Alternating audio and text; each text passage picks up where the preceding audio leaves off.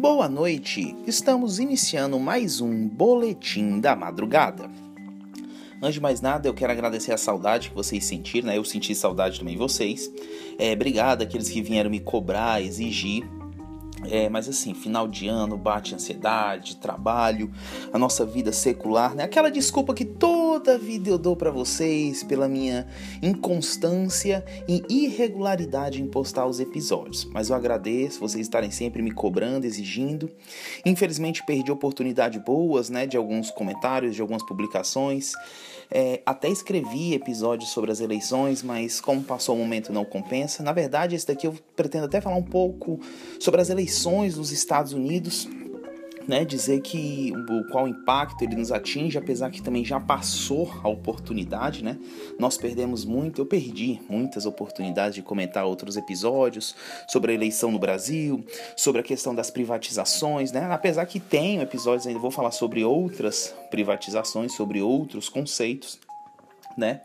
É, mas antes de mais nada, sempre aquela justificativa que eu dou, sempre aquele preceito que eu falo, foi mal, gente, trabalho, vida secular, é porque realmente aperta as nossas condições, o nosso estresse, a gente acaba tendo outras preferências.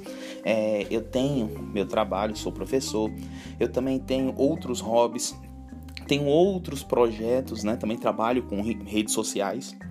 Por falar em redes sociais, me sigam no Instagram, no Twitter e até mesmo no TikTok. É o mesmo arroba para tudo. Arroba mvbarrosp, tá bom? Arroba mvbarrosp. É o mesmo arroba para todas as minhas redes sociais possíveis que eu tenho. Eu vou inventando, eu vou colocando isso daí, tá bom? É, tem rede social, tô experimentando, tô vendo. Se não enjoar, eu saio, se não, eu continuo.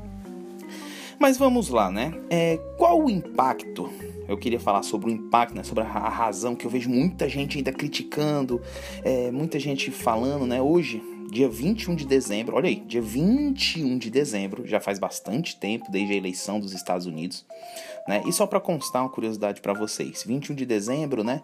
Solstício de verão, hoje teve alinhamento planetário entre Júpiter e Saturno. É, à meia-noite é previsto mais ou menos uma chuva de meteoros. É, tô gravando dia 21 para o dia 22, né? Já estou aguardando já já para ver as chuvas de meteoros, se o tempo permitir, é claro. Temos também, né, a questão de que hoje inicia o ciclo de Capricórnio e hoje se iniciou a era de Aquário, né? Então tudo assim para a nova era mundial, né, o apocalipse, ou como, ou como fala, acopalipse, né, na brincadeira, o fim do mundo está próximo.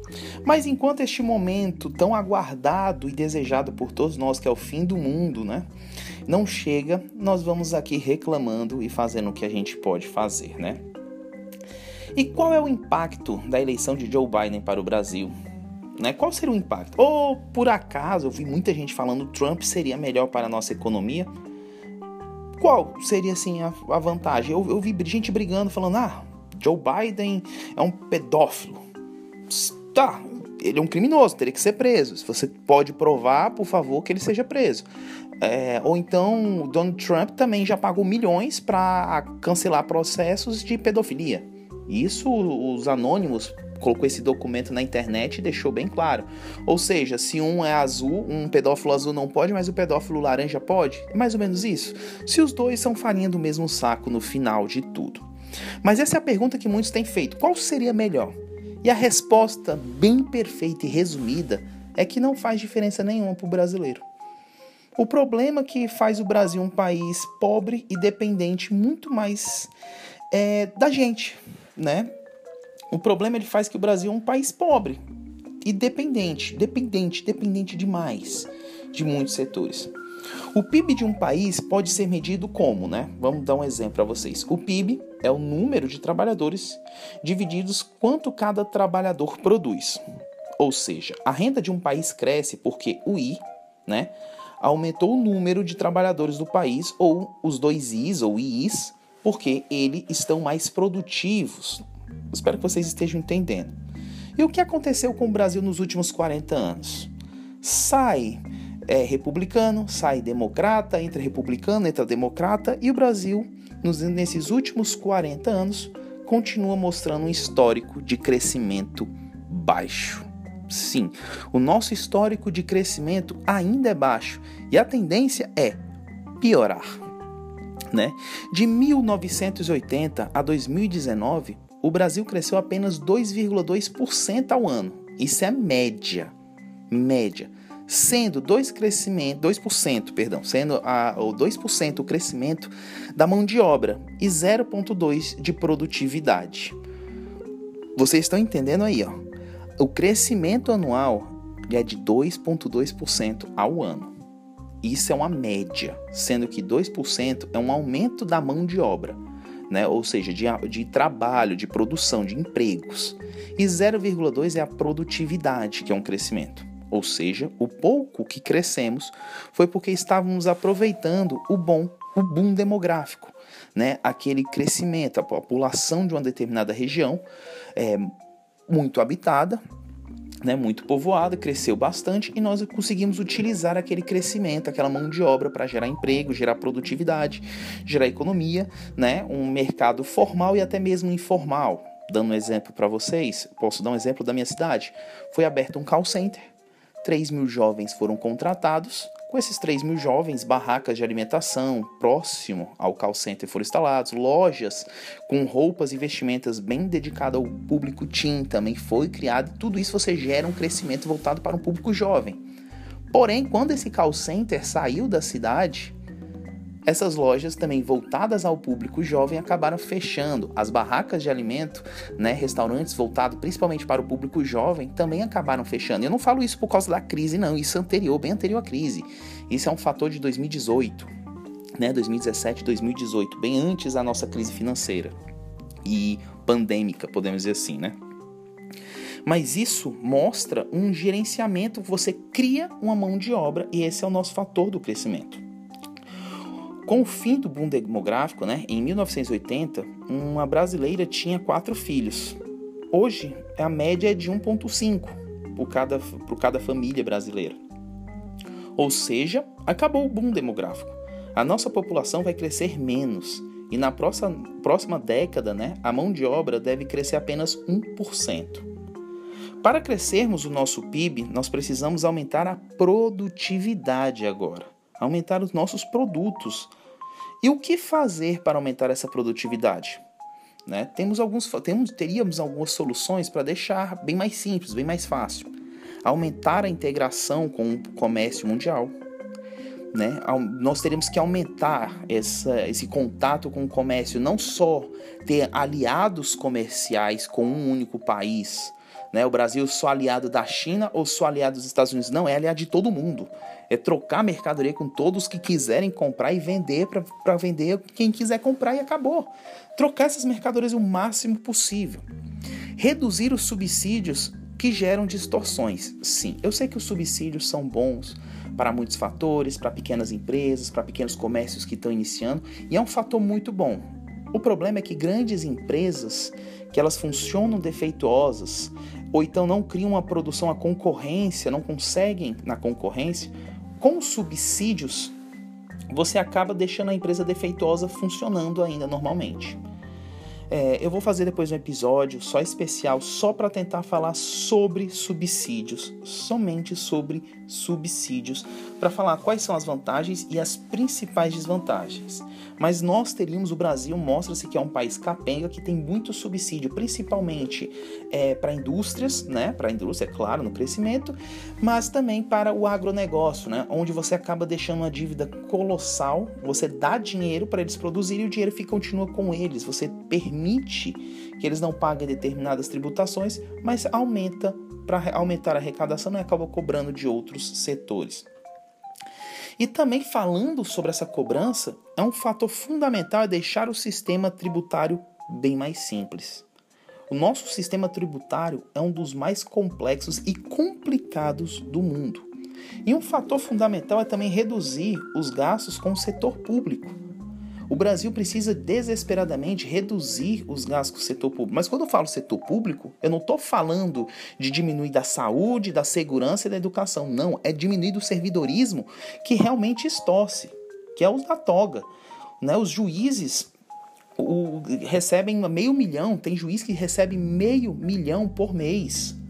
Sendo que rompeu já o teto máximo do Brasil, já do teto máximo do salário liberado pelo Brasil. Né? Nós temos um, uma discrepância muito alta. Quando o judiciário, o Brasil nunca está em crise para o judiciário. Né? E se nós reduzíssemos esse gasto, teríamos uma, uma economia gigantesca de bilhões. E também dá muito mais espaço para iniciativa privada. Sim, sim, sim, sim. Temos que dar espaço para iniciativa privada para poder desenvolver.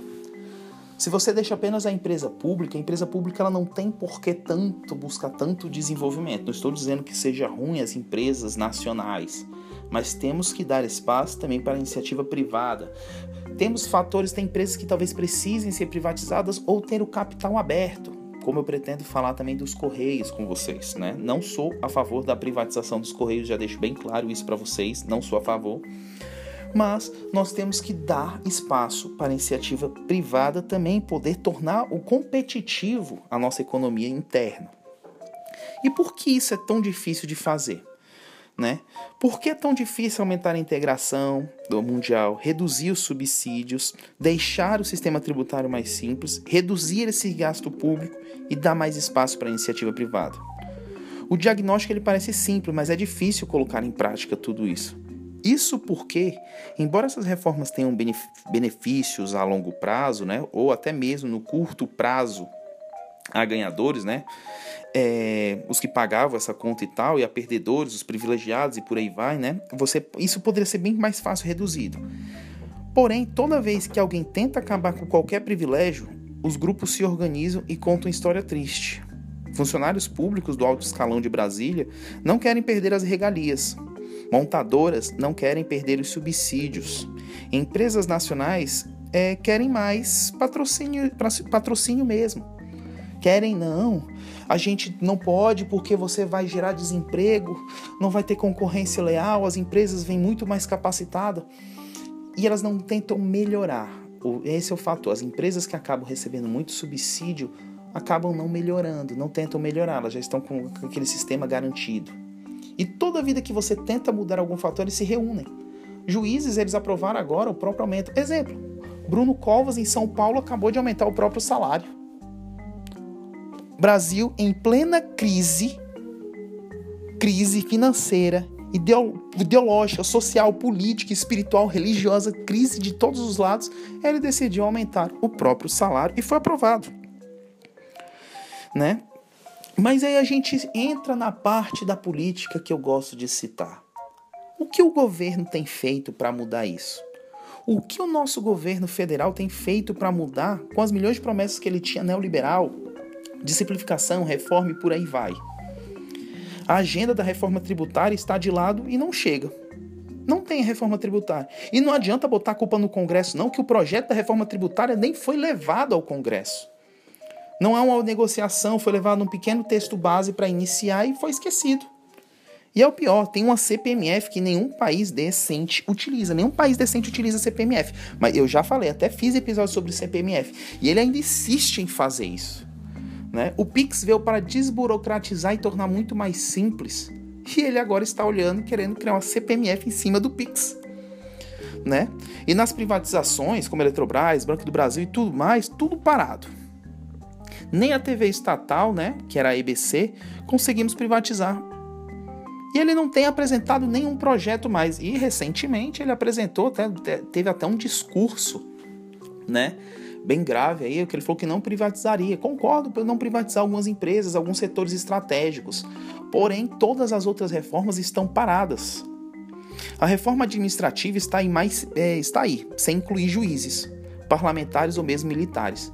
E na reforma tributária, ele livrou os militares, né, uma economia, juízes e mais uma vez os políticos, uma economia que era para ser de 10 bilhões, é apenas a economia agora de 1 bilhão né?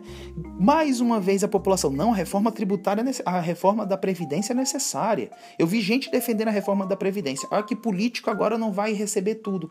Já tiraram do texto os políticos, mais uma vez. Tiraram mais uma vez parlamentares, né? Mais uma vez os militares e deixou apenas a população produtora. Literalmente o terceiro estado, amigos. 97% da população pagando toda a conta mais uma vez. E eu vejo gente batendo palmo para isso, comemorando. É, foi aprovado, é necessário. Os políticos vão continuar recebendo o mesmo tanto, os juízes, se eles já não respeitam o teto máximo hoje, quem dirá que eles vão respeitar no futuro? Tá entendendo? Não, mas tem, era necessário. Necessário para quê? Era uma economia de 10 bilhões, hoje a economia apenas de 1.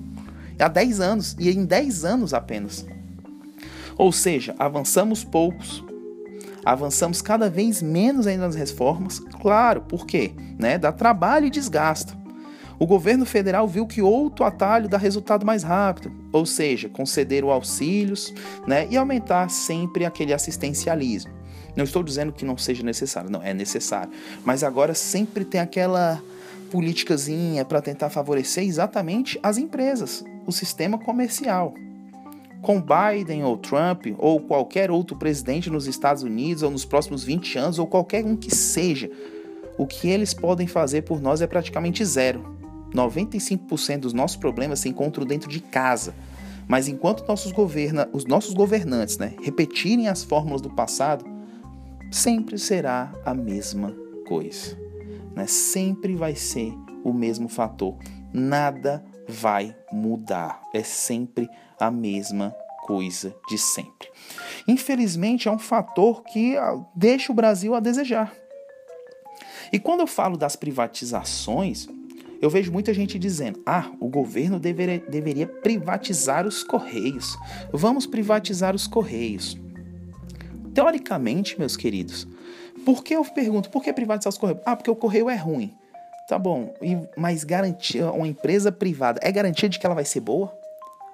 É, nesse, é, é, provas que ela vai funcionar 100%? Não, mas ela vai tentar visar a qualidade e visar o lucro. Os Correios ele tem milhões de subsídios, por isso que eu disse que os subsídios também não são totalmente ruins, porque atendem populações necessárias. Os Correios estão em cidades longínquas, distantes, que precisam da gente né? Cidades bem que não tem tanta arrecadação, que não tem tanto lucro, que podem ser bastante favorecidas. Só um minuto. Vamos aqui, pronto, peço desculpa. Né? Cidades que podem ser favorecidas, cidades no interior é, de cidades, de estados bem longe, existem agências do correio. Uma empresa privada que veria que ali não teria lucro, não teria por que ir. Ah, isso não precisa.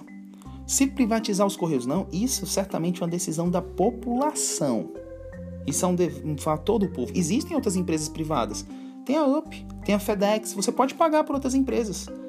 É, tem, essas empresas não querem entregar em determinadas cidades. Ah, mas a gente. Eu, ah, não, eu sempre digo, não adianta se basear pelos Estados Unidos. Eles vivem em outra realidade. Mas vamos, se for para comparar, os Correios dos Estados Unidos existe um correio público lá porque ela atende a cidades onde as empresas privadas não querem ir. Mas uma coisa é fato: o governo deveria abrir o capital da empresa. Isso eu concordo, ela deveria abrir. Colocar os correios sujeitos às regras do mercado. Isso vai ajudar muito né, a enorme ineficiência da empresa, porque ela vai estar tá cumprindo normas do mercado aberto. Entre 2015 e 2017, os Correios tiveram prejuízo de 5,5 bilhões. E para cobrir parte do reembolso, do, perdão, parte do rombo, os correios continuam operando o tesouro, o tesouro, né? Perdão, mais uma vez, é que eu escrevi um script aqui, eu acabei resumindo. Né? Os correios continuarem operando o tesouro. É, 224 milhões, eles, ou seja, acabou pegando 224 milhões nos últimos dois anos. Os aportes do tesouro é de uma maneira de que dizer, dizer que os brasileiros que estão pagando por esse rombo. Nós estamos pagando pelo rombo do correio. E se uma empresa pública que não se sujeita às regras do mercado, ela tem consequências. Sem ter prejuízo, o tesouro cobre. Sem ter um serviço ruim, a população aceita porque em muitos serviços não há alternativa. Inovar também não precisa.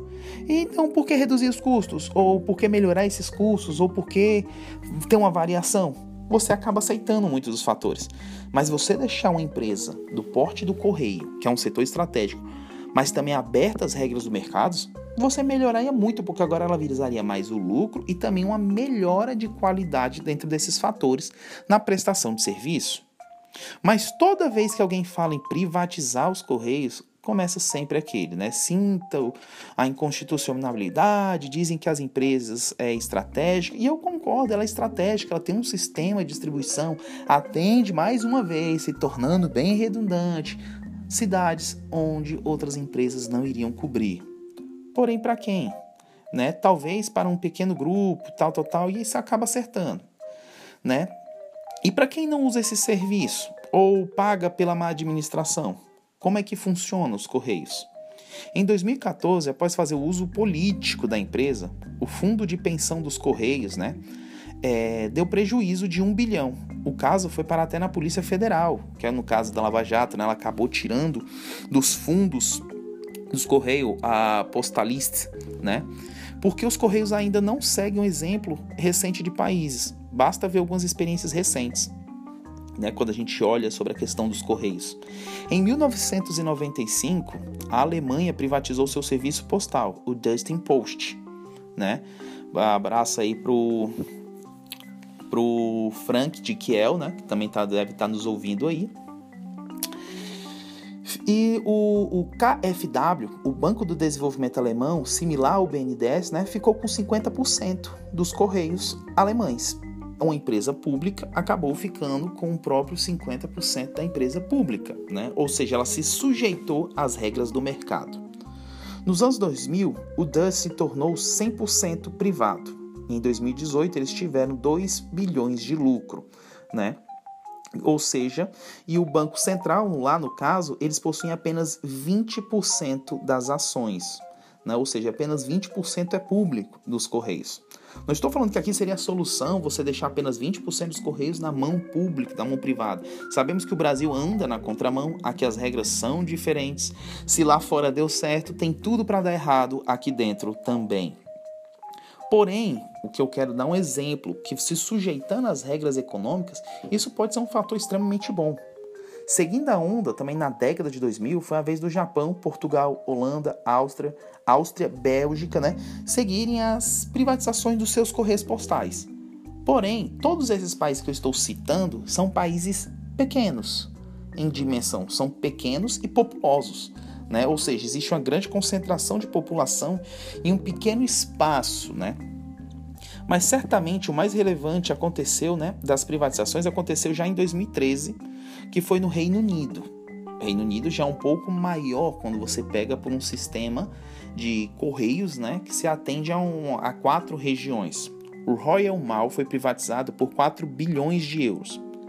Porém, mesmo nos Estados Unidos, né, o United States Postal Service, o SPS, né, que é pública, é uma agência independente. Ela é pública, porém ela está sujeita às regras do mercado. Há uma autoridade regulatória que isola a empresa do controle presidencial, diferente daqui do Brasil. Por exemplo, o poder do presidente de demitir o chefe da agência é limitado. Ele não consegue fazer isso. Simplesmente, se houver um escândalo, o Congresso ainda tem que aprovar. Há de fato preocupações quando se fala de privatização dos Correios.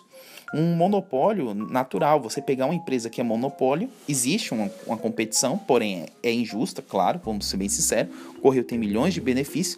Você daria um monopólio a uma empresa privada. E isso ela poderia cobrar o preço que ela quisesse cobrar. Né? Ou seja, custos fixos são, acabam sendo altos também e há grandes ganhos em escalas. Assim, menos empresas operando, obtém mais ganhos de escala do que muitas empresas nos setores separados. Similar ao saneamento e à energia, coisa que aconteceu aqui no Brasil. Por isso, ao privatizar, é importante não permitir que o monopólio público se torne um monopólio privado. Se por acaso acontecer. O ambiente regulatório né, também mitiga isso. Independente disso, abrir capital vai colocar a empresa sobre o jogo do mercado e mudar os incentivos. Tudo isso são fatores que precisam ser observados. Eu falo por minha opinião, sou contra a privatização dos Correios, mas sou a favor da abertura do capital, da suje é, de sujeitar ela né, às regras do mercado é, tudo isso você acaba sujeitando regras do mercado, é de extrema importância, é um fator extremamente fundamental sujeitar elas regras do mercado para que possa ter um grande favorecimento. E se por um acaso isso acontecesse uma privatização, você não pode permitir um monopólio público virar um monopólio privado. Porque a empresa ela vai visar o lucro e se ela já tem um lucro absoluto, ela não tem por que melhorar a qualidade. Pois bem, meus queridos, esse era tudo que eu tenho para falar para vocês. Agradeço por terem me ouvido até aqui. Quero deixar um abraço a todos vocês que ainda me acompanham, né, que me cobrem, continuem me cobrando, podem me cobrar, tá bom? Podem cobrar nas minhas redes sociais. Eu vou estar lá ouvindo, tento sempre possível, tento responder vocês, tá bom? É, quero deixar um abraço para o João, que sempre também nos acompanha, para o Danilo, né, que está sempre aí me, me ouvindo, meus, minhas lamúrias. Deixar um abraço e um ótimo final de ano para vocês. Não sei se vai ter outro episódio ainda do final de ano, talvez seja o último episódio, né, desse ano, mas eu quero agradecer a todos que me acompanharam e ouviram atentamente, né, que questionaram, que compartilharam. Agradeço a todos, desejo a todos que fiquem com Deus e até a próxima.